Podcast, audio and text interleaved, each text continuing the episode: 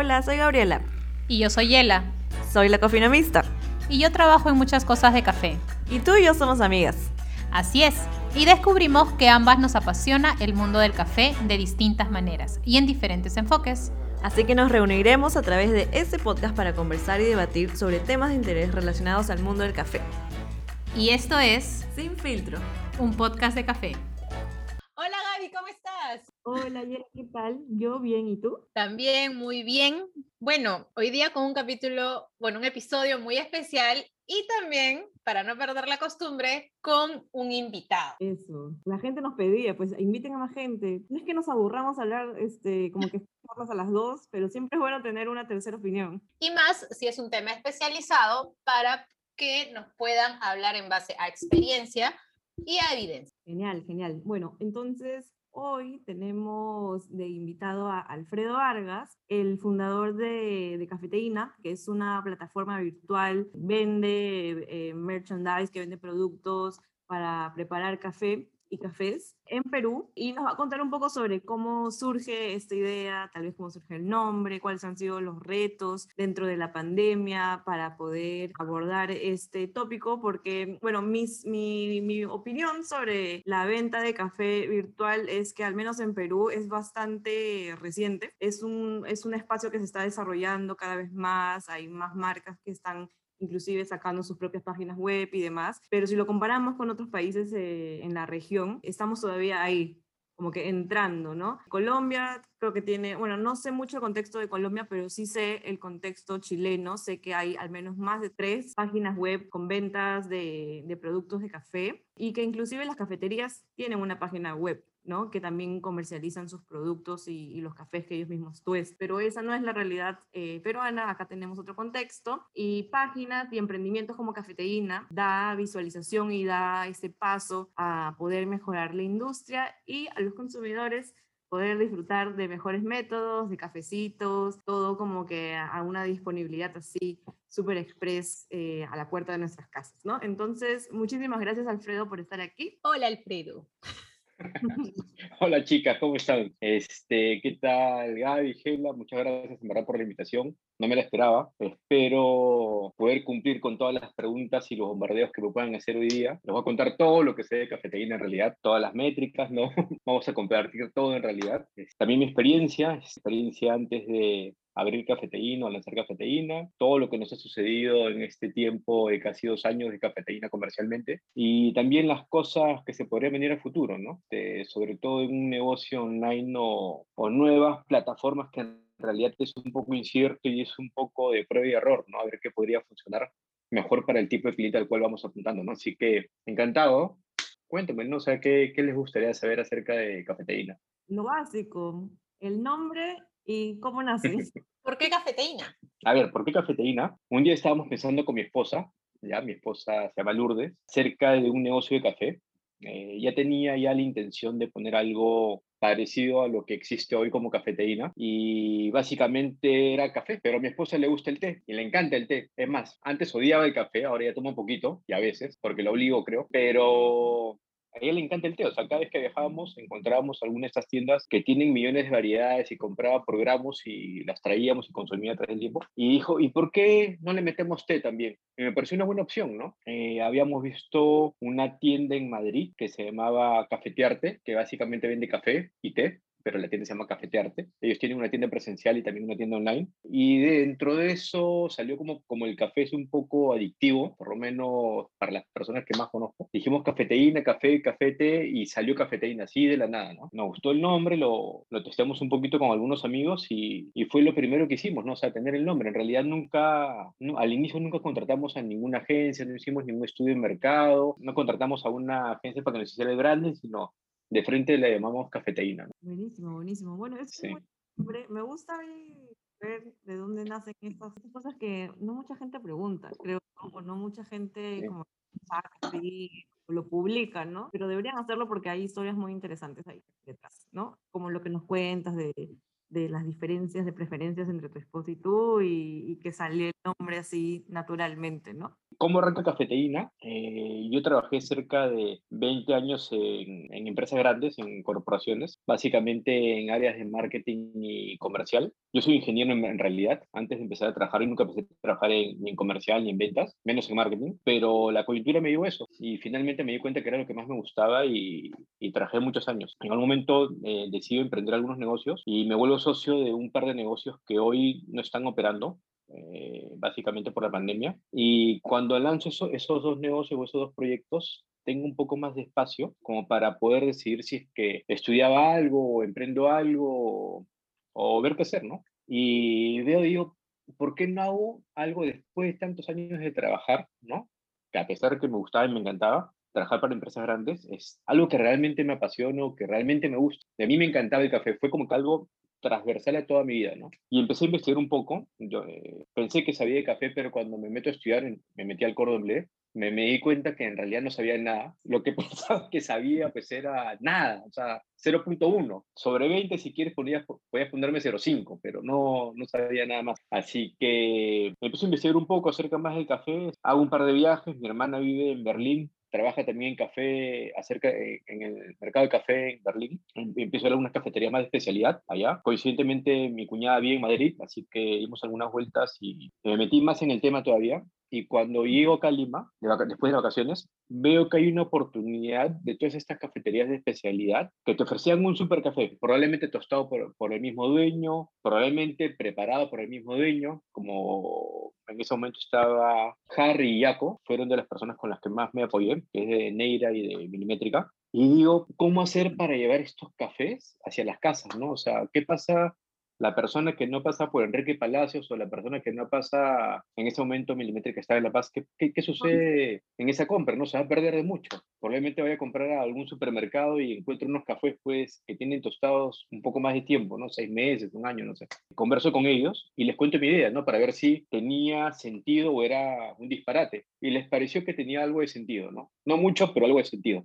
porque todavía no había alguna tienda online que te vendiese café de especialidad, ¿no? Así que empiezo a desarrollar la plataforma, empiezo a investigar un poco más cuáles son las marcas más conocidas o aquellas que tuvieran mayor acercamiento y, y siempre tuviesen, mantuviesen un nivel de calidad, un nivel de calidad, ¿no? Así que empiezo a conocer a distintas personas como César Salazar de Estación 329, conozco a Diego Ormachea pues, de Hancat, eh, conozco a Edith Mesa ¿no? de Tasta, este, a Ricardo Robles, y empiezo a conocer a distintas personas y, y, les empiezo a contar este proyecto. A los chicos de Vicinia también, muy agradecidos con ellos, y empiezo a armar este proyecto, a ver cómo es, es todo este desarrollo de, de páginas web y con e-commerce, porque no todas las páginas web tienen e-commerce, cuáles son las plataformas más seguras de pago, cómo es, cómo es el movimiento en redes sociales, porque sí, ya en los últimos meses antes de lanzar Cafeteína se venía vendiendo o ofreciendo servicios o productos en redes sociales, sobre todo en Instagram, pero no necesariamente tenían una plataforma, ¿no? Entonces tenía que buscar cuál era el, el, mejor camino o el mejor medio como para poder llegar a este público que podría estar interesado en cafés de especialidad. Eh, empiezo a ver distintas variables, armamos el proyecto, sacamos un logo,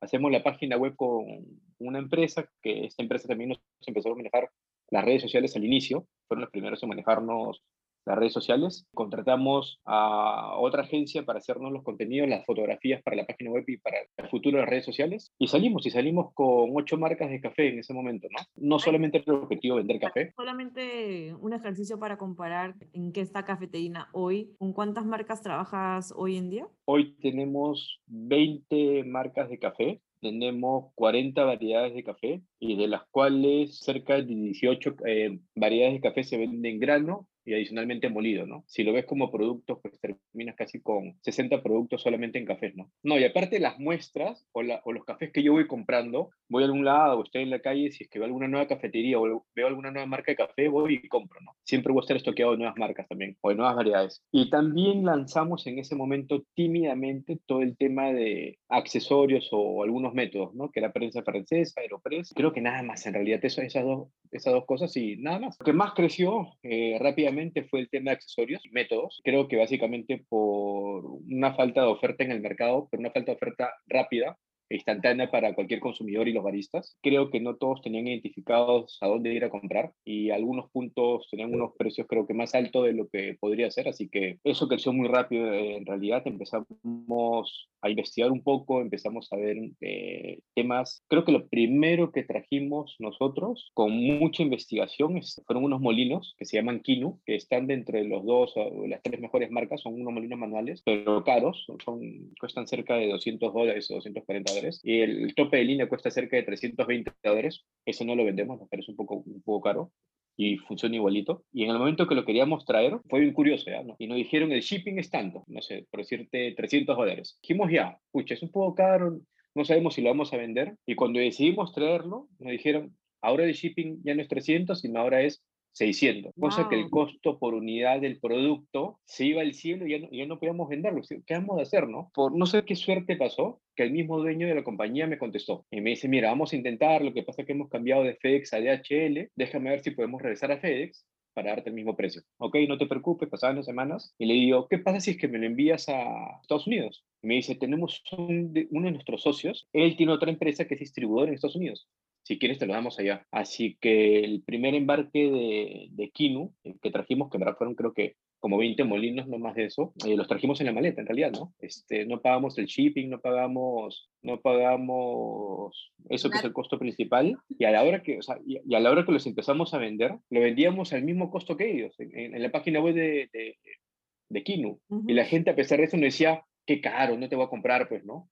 Entonces nosotros decimos, ¿para qué lo trajimos? ¿no? Pero poco a poco eso se fue desarrollando, empezó a abrirse el mercado, empezó a abrirse el mercado, empezó a abrirse el mercado, hasta que la gente nos compró ¿no? y, tuvimos que responderlo rápidamente. ¿no? Y así hemos ido importando muchas cosas, en verdad, este, todo el día estamos investigando cuáles son los nuevos productos que salen. Y si no me equivoco, tenemos cerca de 110 productos ahorita, entre todo lo que tenemos en stock. Hay cosas que nosotros importamos, hay cosas que las compramos localmente. Hay un importador que es Darna, que ellos son los que traen Chemex, traen Aeropress, Bodum y Harion, entonces les compramos a ellos. Eh, hay otro importador, trae Gaia, trae Rocket, así que nosotros somos distribuidores de ellos, pero hemos hecho una buena alianza con ellos, creo que nos llevamos súper bien y como para poder tener el mismo precio de venta finalmente en ambos lados, ¿no? Lo que nosotros le ofrecemos es eh, una mayor capilaridad y un mayor alcance en cantidad de gente o clientes, ¿no? El tema primero del precio, porque es un par de meses yo estaba buscando un Aeropress y, y bueno, y en la página de cafetería y no lo tenían ahorita en stock,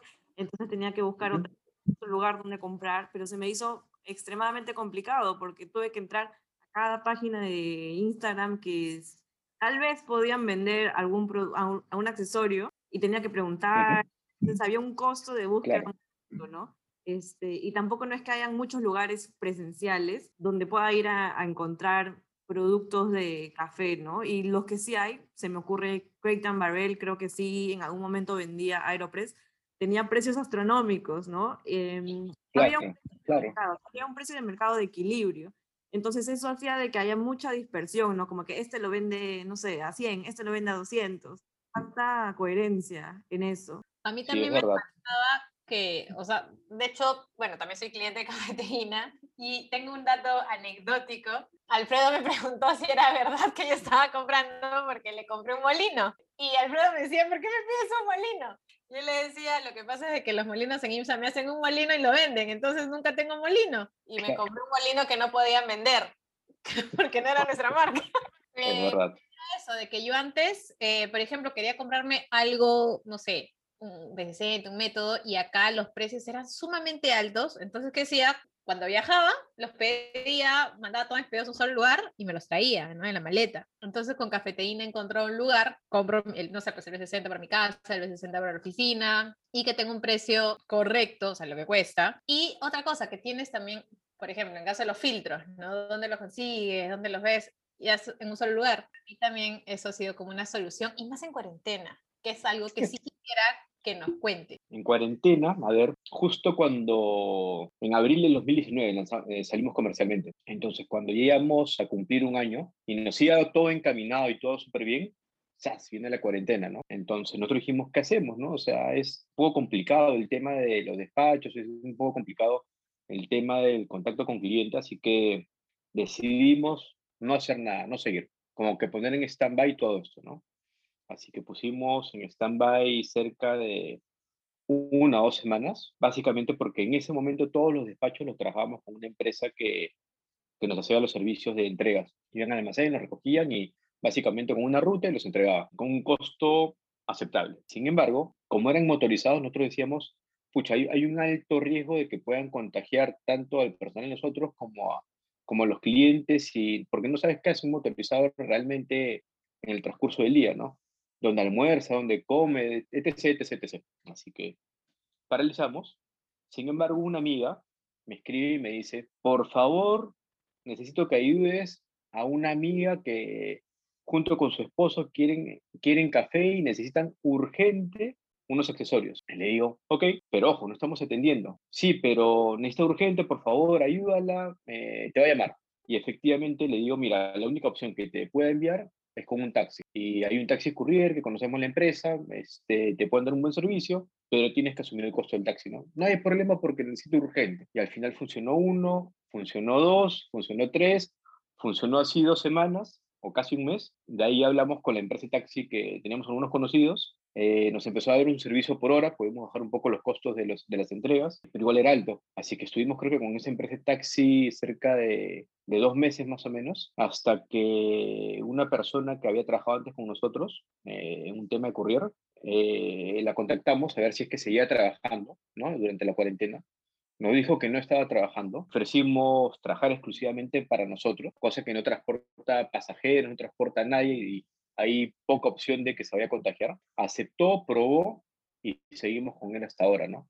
Eso fue uno de los puntos críticos en el tema de la cuarentena, ¿no? Otro punto crítico ha sido el tema de las importaciones. Nosotros tenemos una marca de máquinas de expreso manual que se llama Flair Expreso. Eh, hicimos la primera importación, volaron los productos, pedimos urgente que nos mandaran en avión un, segundo embarque y junto con ese segundo embarque nos mandan unas muestras, unos repuestos que eran unas liguitas delgaditas, con factura cero, y era un sobre prácticamente, unas liguitas chiquitas. Cuando vine acá a Perú, se equivocan en las facturas y un día viene DHL, nos entregan los productos y nos dice, acá, acá están tus flares y tu factura. Y nos entregan un sobre. Cuando eran cajas de cajas de cajas. Y yo, ¿pero qué ha pasado? ¿Dónde está mi flare? No, señor, esto es lo que ha llegado. Un sobre. Te lo juro, casi me desmayo. Empezamos a averiguar con la empresa importadora y nos demoramos literalmente tres meses en que nos entregaron los productos. No venían, habíamos hecho preventa, tuvimos que paralizar la preventa. Este, es más, uno de los, siempre habíamos vendido color negro, trajimos en color blanco básicamente por un cliente. Le tuvimos que pedir disculpas, le, le dijimos que le íbamos a regalar cierta cantidad de cafés en realidad porque no lo podemos entregar porque estaba en, aduana. Finalmente tuve que mover cielo y tierra en verdad para que nos entregaran los productos y cuando llegaron ya tenían este sticker que a veces les ponen en aduana que decía abandonado, pero finalmente pudo perecer, ¿no? Entonces son de las cosas que te puede pasar ahora en cuarentena o un embarque que estamos trayendo de China y que tenía que llegar, no sé, en octubre para estar listos para Navidad, tuvo que hacer un cambio de barco, no esperado, y se demoró 30 días más. ¿no? Felizmente que llegó cerca del, del 15 de noviembre, casi final de noviembre, como para, para la campaña de Navidad, ¿no? Entonces son, son cosas que a veces no te esperas y, y suceden, pues, ¿no? Y, tienes que tener un poco, un poquito de paciencia, ¿no? Para, para que salga todo bien para poder como maniobrar esas cosas que son un poco inesperadas, ¿no? En, en los negocios. Sí especialmente en el contexto de pandemia. Me imagino que debe ser bien complicado. Pero lo que decías al inicio de, de, que quiero mi café urgente porque estamos en cuarentena. Por un momento pensé, ¿está hablando de mí? Porque luego me acordé. No, no, no. que pidió, que pidió en la cuarentena. Que me acuerdo de que vino en un taxi, yo bajé, ah, porque había comprado mi molino en esa época. Compré mi molino y vino en un taxi, me trajo la cajota, este, y estábamos todos encerrados, pues, ¿no? Claro. Eh, fue un salvavidas, totalmente, ¿no? Fue un salvavidas y, y, en ese momento sí estaba categorizado como, como altamente necesario, ¿no? Las compras de café sí. en mi hogar estaba así. Nosotros felizmente podemos ofrecer todos los pedidos en menos de 24 horas. Hay un esfuerzo ese. Sí, es bastante grande ese esfuerzo para poder atenderlos a los clientes. Inclusive hay clientes que nos piden por favor el mismo día entregarlo. Y en realidad lo hacemos, ¿no? Porque entendemos una relación muy cercana, en verdad, con los clientes, que en verdad nos gusta porque son los que nos dicen qué tendencias, qué comprar, si los, si, los lees, es por donde deberíamos seguir, ¿no? Pero ¿por qué voy? A que, por ejemplo, a veces es un regalo un regalo pues para la novia, es un regalo para el esposo, y nos lo piden el mismo día y en verdad, ¿cómo no hacerlo, no? ¿Cómo no atenderlos por algo tan bonito, no? Inclusive para, amigos, para amigos también. Confieso que también ha sido mi cómplice para regalar. Ajá, claro que sí. Este... Yo no he dicho nada.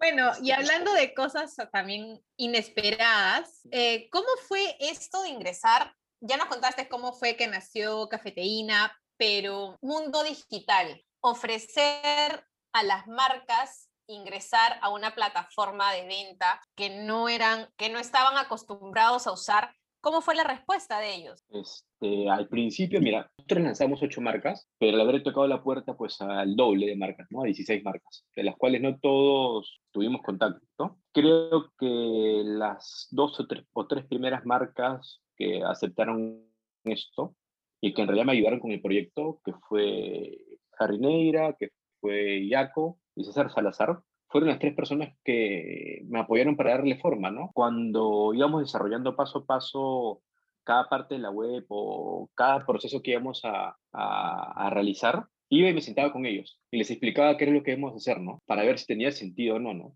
Finalmente, lo que acordamos con, esta primera marca, si fue lo que al final les proponía como, a, como oferta a las otras marcas que ingresaron, era hacer pedidos muy chiquitos o muy cortos, ¿no? O de recojo de, o de, recojo de café, ¿no? Para que el café siempre trate de llegar fresco a, todos los clientes. Eso fue un poco, ¿no? Eso fue un poco cómo, cómo se creó y bajo qué esquema se, se diseñó. Y ahora la cosa ya cambió ya no los buscas y no te buscan. Sí, sí, de hecho nos tocan la puerta, en verdad. Casi todas las marcas con las que estamos ahorita ya había habido un contacto previo, un contacto no ahorita, sino de meses, meses atrás, donde se les había contado un poco la historia, la propuesta. Todos fueron muy sinceros, no todos estaban en el momento listos para, para poder entrar, o porque estaban cambiando de packaging o de branding etc., hasta que se dio el momento ideal con todos creo que con todas las marcas hay una, una relación bien paja, ¿no? Porque te cuentan no solamente acerca del café, sino te vas enterando de qué hay detrás de eso, ¿no? Su vida, la familia, los amigos, cómo se mueve, todas las dificultades que, que también han pasado en cuarentena, cada una de esas marcas, ¿no? O en pandemia, ¿no? Que ha sido difícil, ¿no? A Dios gracias, justo creo que hablaba hace un par de días con Harry, que yo estoy bien agradecido de las marcas que, que tenemos hoy en, en, Cafeteína, porque si te das cuenta, todas las que tienen cafeterías siguen vivas, sí, siguen estables, ¿no? Siguen, siguen atendiendo hoy día, bajo otros esquemas, pero están ahí, ¿no? En la, en la lucha, como se dice. Así que yo estoy muy agradecido con ellos. Este, hay muchas marcas también que nos tocan la puerta. No podemos, hoy, no podemos eh, hacer ingresar casi todas. Hay, hay, muchas marcas nuevas, jóvenes que recién están entrando. Básicamente, primero por un tema logístico de nosotros, porque si ya tenemos 20 marcas con 40 variedades y cerca de, si es que diferenciamos en molido y, y en grano casi 60 productos solamente en café, es una locura este, logísticamente, si es que metemos 20 marcas más, creo que nos podríamos volver locos.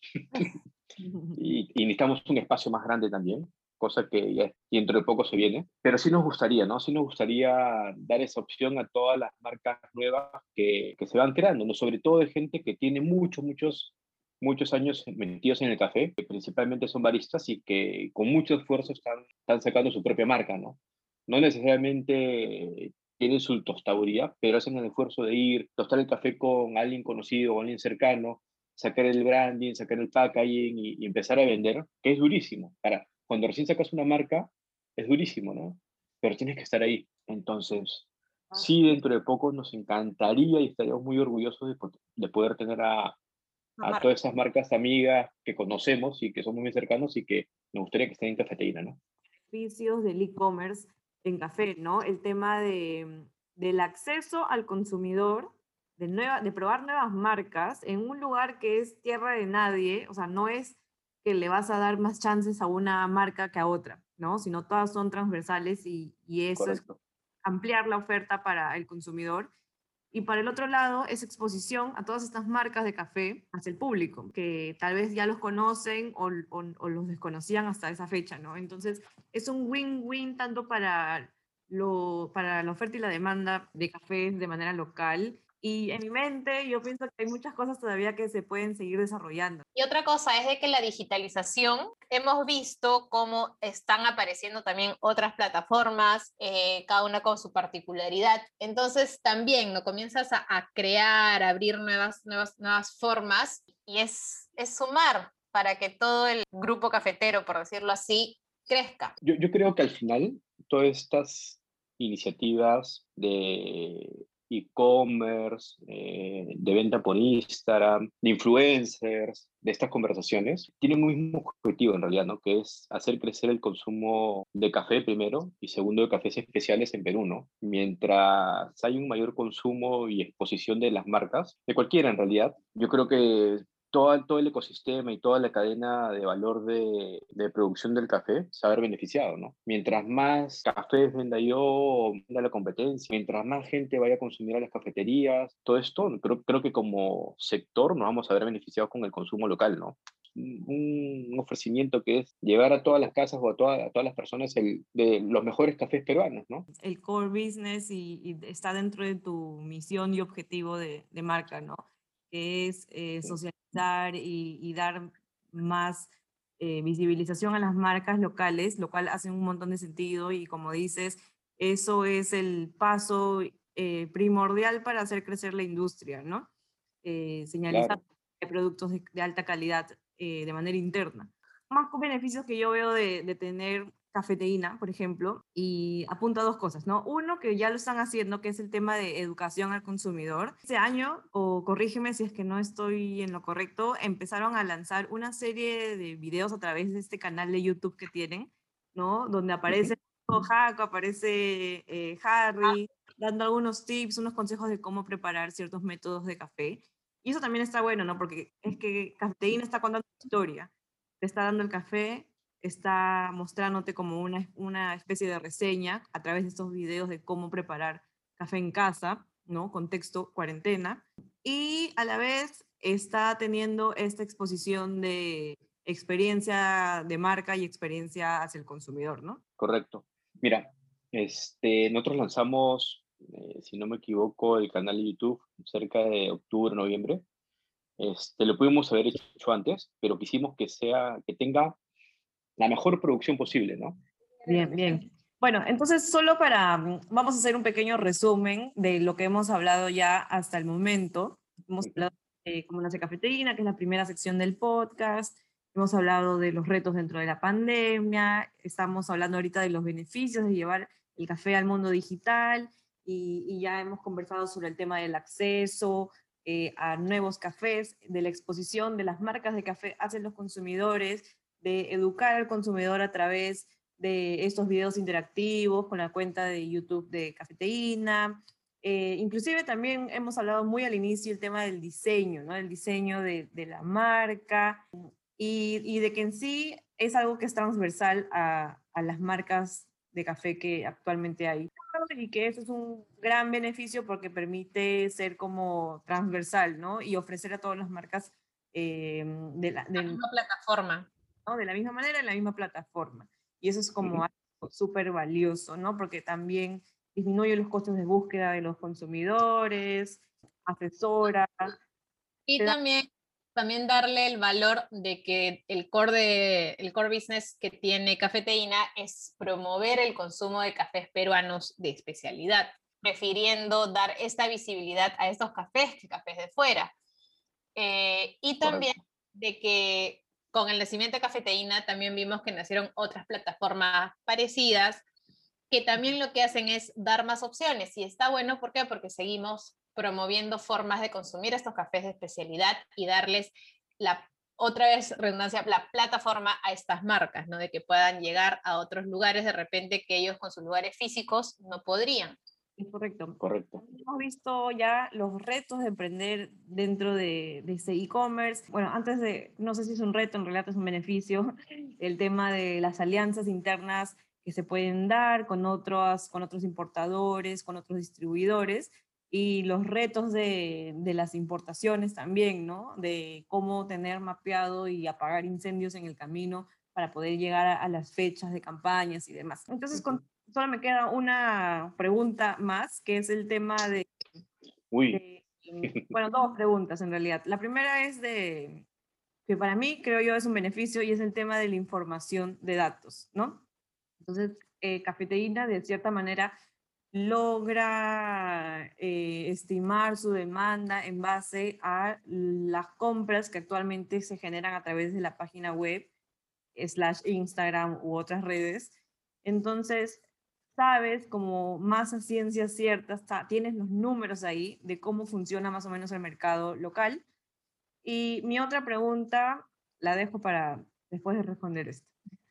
Tenemos algunas métricas de consumo. Yo creo que todavía el, el consumo o el alcance que nosotros tenemos es bastante chico a comparación de lo que queremos alcanzar y a comparación de otros giros de negocio dentro del mismo mercado que podrías tener estadísticas más grandes o más transversales a todo el país. Creo que todavía somos un nicho, el, el, el, tema de café de especialidad y todo lo que rodea esto, que son básicamente los accesorios y equipos para casa. En cuanto a café, sí tenemos algunas tendencias. Básicamente online, cada día sigue creciendo el consumo de, de café para lo que es expreso. Creo que, porque esto nace con, con consumidores para todo el tema de filtrado. ¿No? Así nace cafeteína, ¿no? Eh, con tostes claros, tostes medios, nadie compraba tostes oscuros, eh, era un, perfil bien, bien marcado, pero esto se empieza a abrir y empezamos a captar clientes eh, durante la cuarentena que normalmente compraban, consideramos nosotros, en supermercados, ¿no? Para gente que tiene una máquina eléctrica o de expreso en su casa,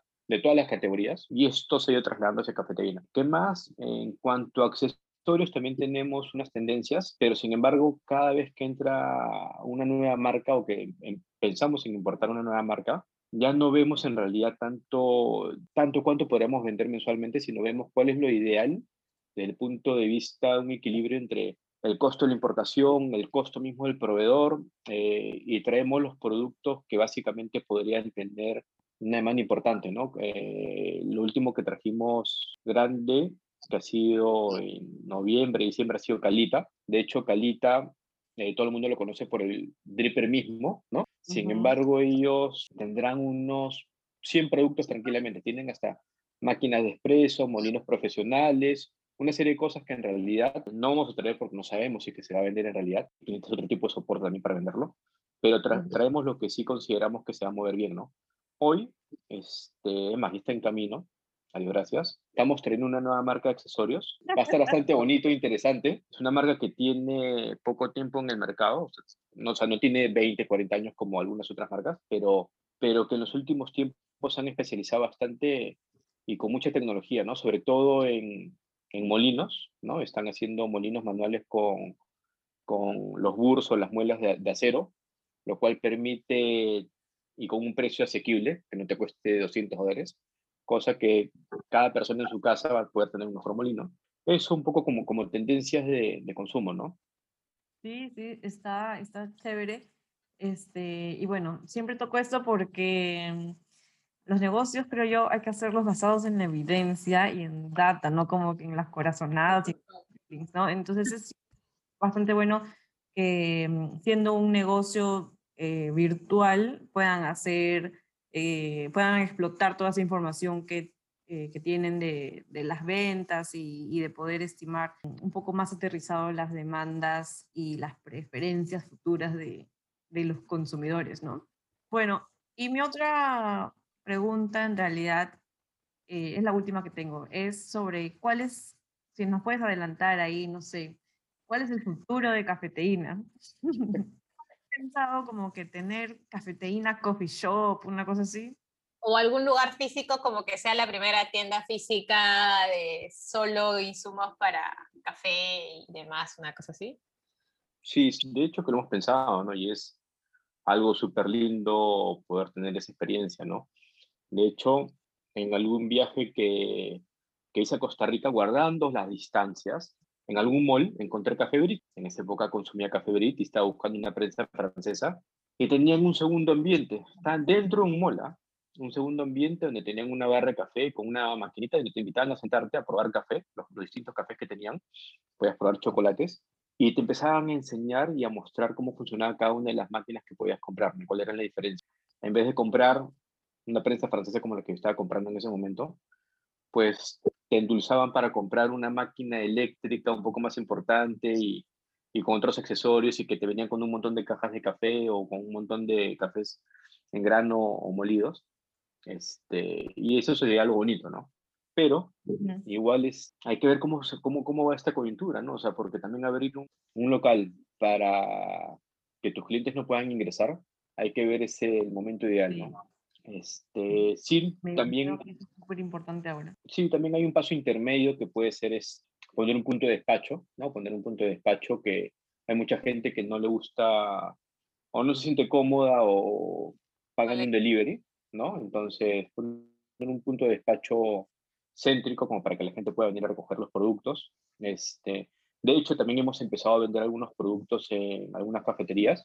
Hemos hecho algunos pop-ups bastante buenos con Milimétrica, que tuvieron los productos cerca de dos semanas. Tenemos algunas cosas en, en, en los locales de Harry, y tenemos algunas cosas también en César Salazar, ¿no? En realidad nosotros estamos abiertos pues a colocar, en, según la demanda o el perfil de que cada cafetería tenga de clientes, es, algunos productos, ¿no? Sobre todo que con, con, todas las marcas hay un montón de confianza, ¿no? Como para poderlo hacer. Sí, eso es bueno, ¿no? Porque hemos pasado de las cafeterías que antes solo vendían café a vender café, a vender sus productos y además a vender herramientas sí. para la casa, ¿no? Que antes no se veía y bueno, dado el contexto actual, creo que urgente, poder sí. tener eh, algo por ahí que, que, te, que sea un, un, salvavidas, ¿no? Para preparar tu cafecito en el hogar. Basándonos en el episodio anterior, que estamos cada vez experimentando más y estamos arriesgando más y cada vez necesitamos una herramienta más. Ajá, ahora ya sí, tengo el método, entonces ahora mi balanza, que ahora la tetera,